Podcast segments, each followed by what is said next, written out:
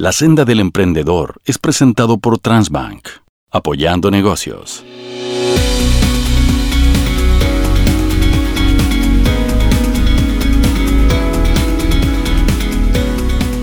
Hola a todas y todos, comenzamos un nuevo capítulo y tenemos el agrado de contar con un emprendedor que podríamos decir, sabiendo que no es una ofensa, es un veterano del emprendimiento eh, que para muchos tiene la suerte del conejo, pero que sabemos que mucho más que suerte es esfuerzo y mérito, trabajo y perseverancia, porque después del auge y las caídas ha sabido reinventarse con nuevos negocios.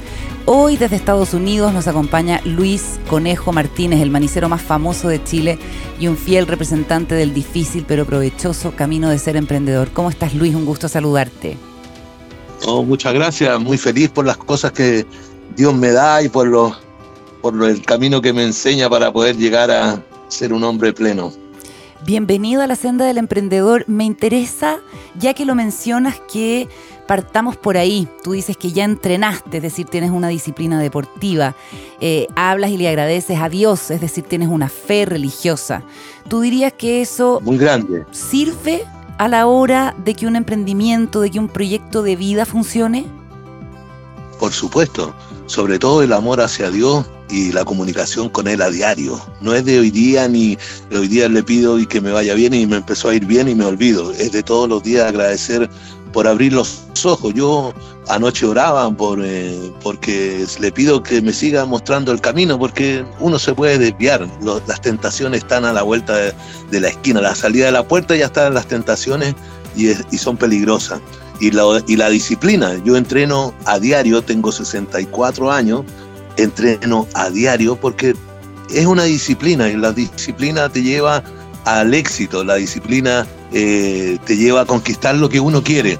Eh, hay que los sueños, uno tiene sueños, pero hay que cumplirlos. Y para eso hay que tener disciplina, si no, no lo va a lograr. Si parte hoy día, entreno hoy día y mañana no entreno y como y me como una torta. Y yo creo que todo va de acuerdo a a seguir una regla.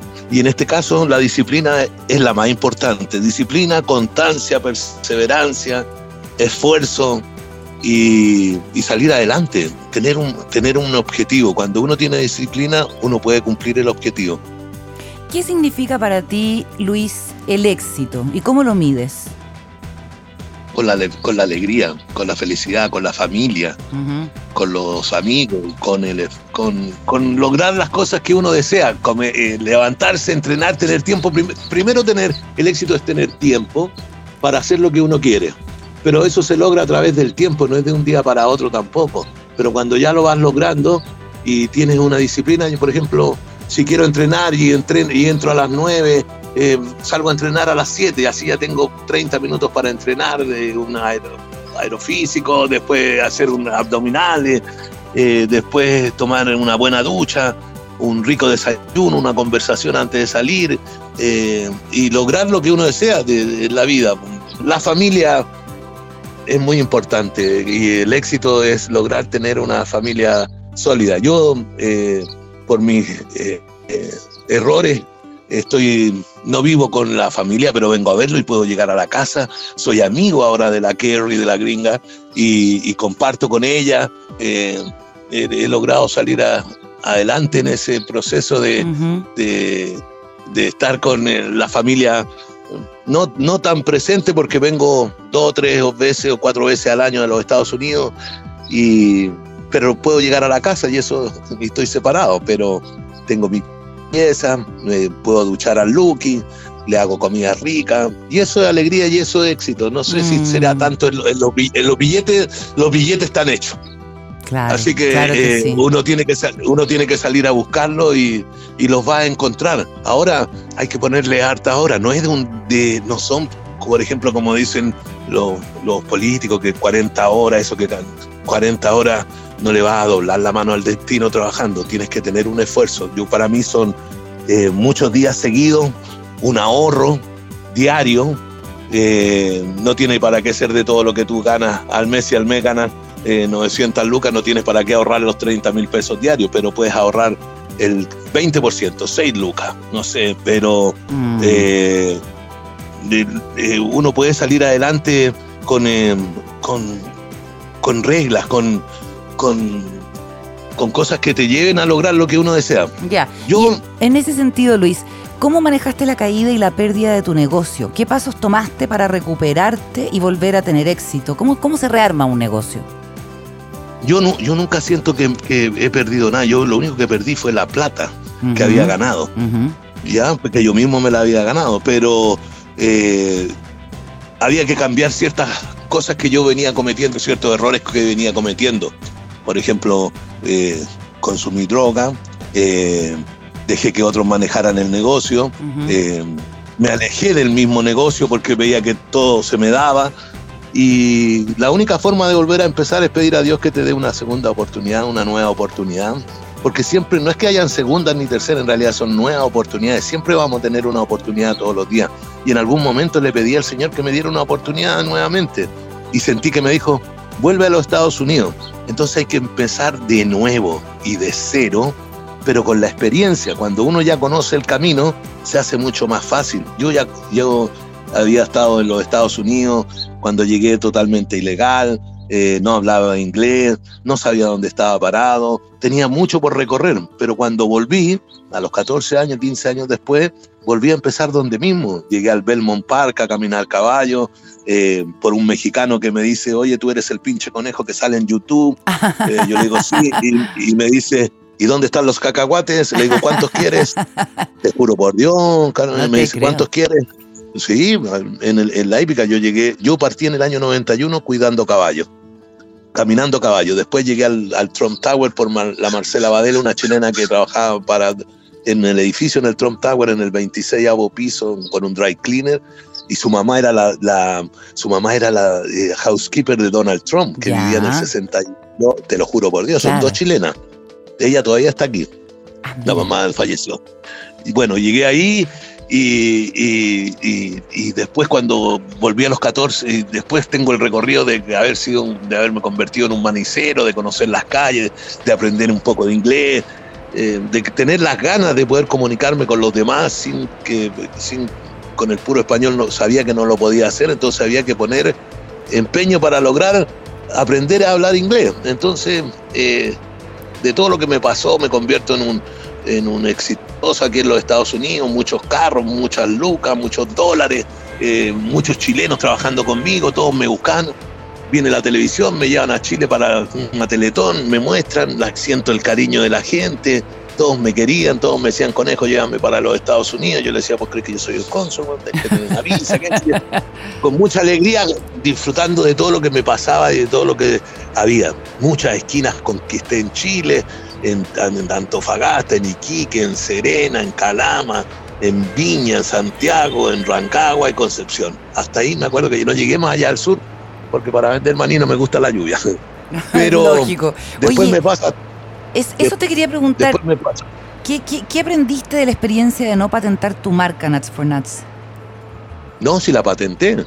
Siempre la, la registré apenas llegué. Después la vendí. en algún momento, en algún, en algún momento tuve una, un problema con alguien que me demanda a una persona, no, ya no, no lo voy a nombrar, pero una persona me pide un día 500 mil pesos, lo apoyo, porque justo tenía hartas lucas ahí en el escritorio, le paso las 500 lucas y ve el negocio y me dice, puta, quiero trabajar contigo, qué sé yo.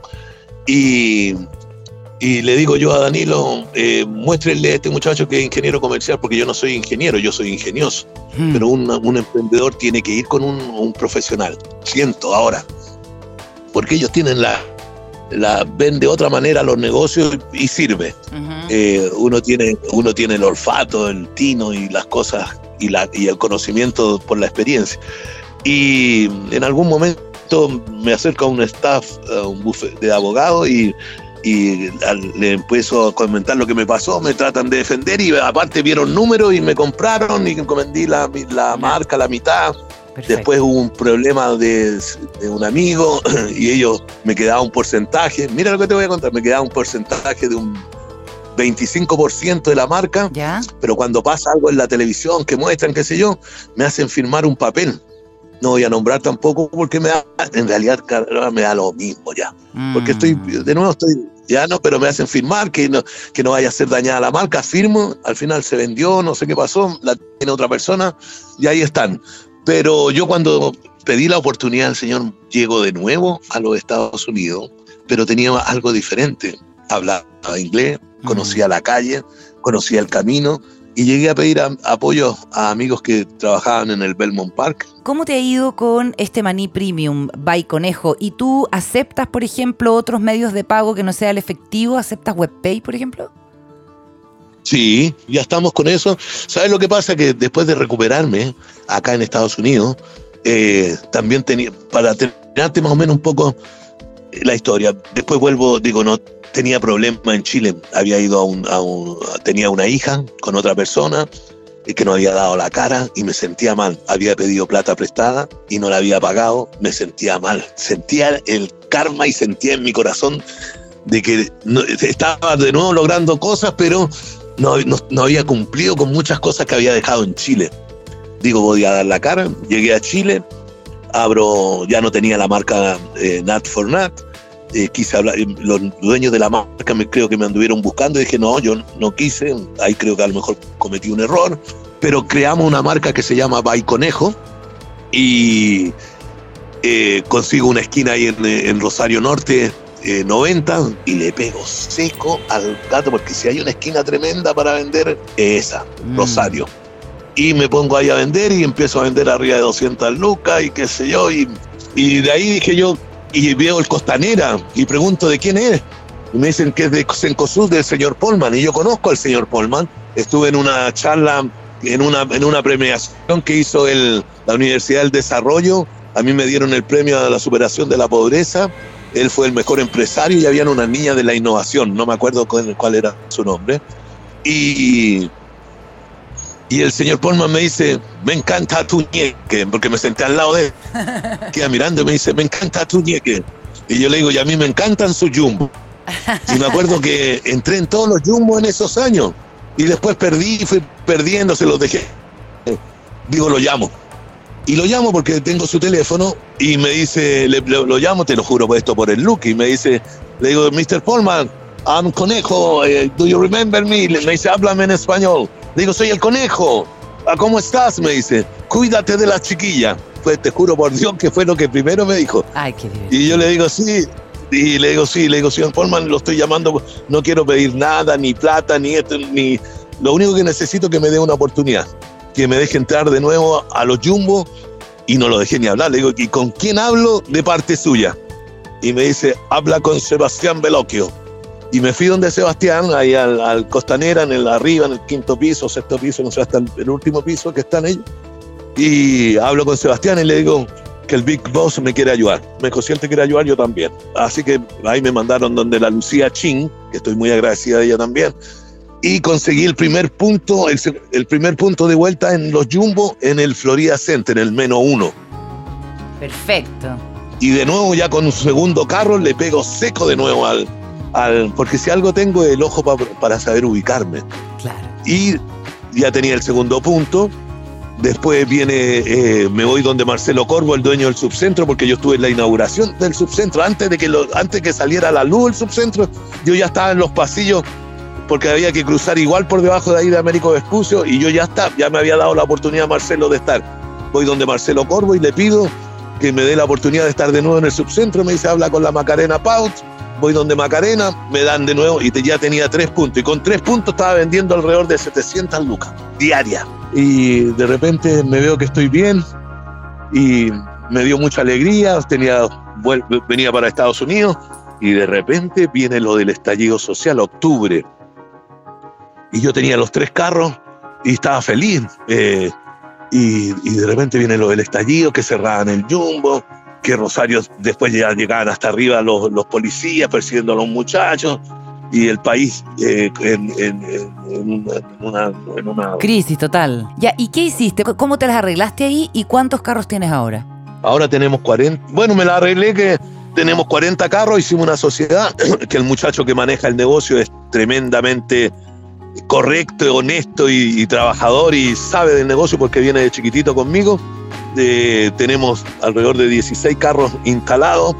Estamos con la, dando, queremos dar oportunidad a mucha gente también del sur, del norte, que quiera tener un carro de nosotros, Conejo, tenemos una franquicia, estamos buscando la forma de conquistar más esquinas porque si hay algo, el mundo está lleno de esquinas. Cada 200 mm. metros hay una esquina. Entonces hay que conquistarla. Y yo siento que en Chile hay mucho por hacer, pero también en el mundo. Creo que con las delicias chilenas podemos conquistar hasta los mismos Estados Unidos, Nueva York. Siempre le hablo a los muchachos, de eso no se tienen que... Eso es algo que quiero decir a los muchachos. Tienen que a los jóvenes sobre todo, porque mientras más jóvenes mejor, pero no hay edad para llegar a los Estados Unidos porque depende de cada uno aquí lograr su futuro. Sé que se puede, sé que con las delicias chilenas se puede. Mira, llegaron los árabes con, un, con el falafel, un arroz raro que hacen con verdura y cosas, y tienen cola y cola de gente que les compran. Si trajeran las sopaipillas, si trajeran los churros, si alguien se atreviera, no quiero nada de nadie, pero sí puedo orientar a muchos chilenos, sí puedo dar la mano en ese sentido. No es que yo les vaya a conseguir las cosas, tienen que tener su dinero también para poder invertir algo, eh, partir con un carro, pero se puede lograr. Siento que eh, eh, los chilenos debemos conquistar los Estados Unidos con nuestras delicias y, dar, y salir adelante y ayudar a nuestras familias. Los que no nacimos en cuna de oro, los que tienen billetes, hay que disfrutar en Chile, porque si hay un país lindo, Chile es el más lindo, el más hermoso. He visto cosas hermosas en mi país, pero cuando uno no tiene, no viene de cuna de oro y, quiere lograr algo en la vida, hay que, hay que venir a los Estados Unidos. ¿Sabes por qué? Porque si te hago, ¿dónde se fabrican los dólares, Carona? Supongo que allá. Entonces, ¿dónde hay que estar? Aquí no. Aunque Por un tiempo. No es, para, no es, para toda la vida. Sí, sí no, es para, no es para vivir toda la vida para mí. Porque yo, por ejemplo, ahora me voy de nuevo a Chile el 2. Vine a trabajar diciembre, vine a la boda de mi hijo y me voy a Chile porque si hay, me encanta. Y ya, ya tengo una edad que, en la que también quiero eh, disfrutar, por ejemplo, ir al sur, eh, la comida, la comida que tenemos, la humita, los porotos con rienda, los con mazamorra. Entonces no tengo para qué negarme ese, ese, gusto que me quiero. No, y, como, y como tú decías, Conejo, el éxito es tener tiempo. Te quiero agradecer por esta conversación extraordinaria y por el testimonio. Muchas gracias, un gran abrazo y suerte allá con la boda de tu hijo. Qué bonito momento. Chao, chao. Sí, estoy muy feliz por eso. Gracias a ustedes, gracias a toda la gente que quiera escucharnos y un abrazo grande para todos los emprendedores. Y tienen que saber que se puede. Cada día tienen que levantarse cinco minutos más temprano y ponerse objetivos que con disciplina se logra. Chao, un abrazo.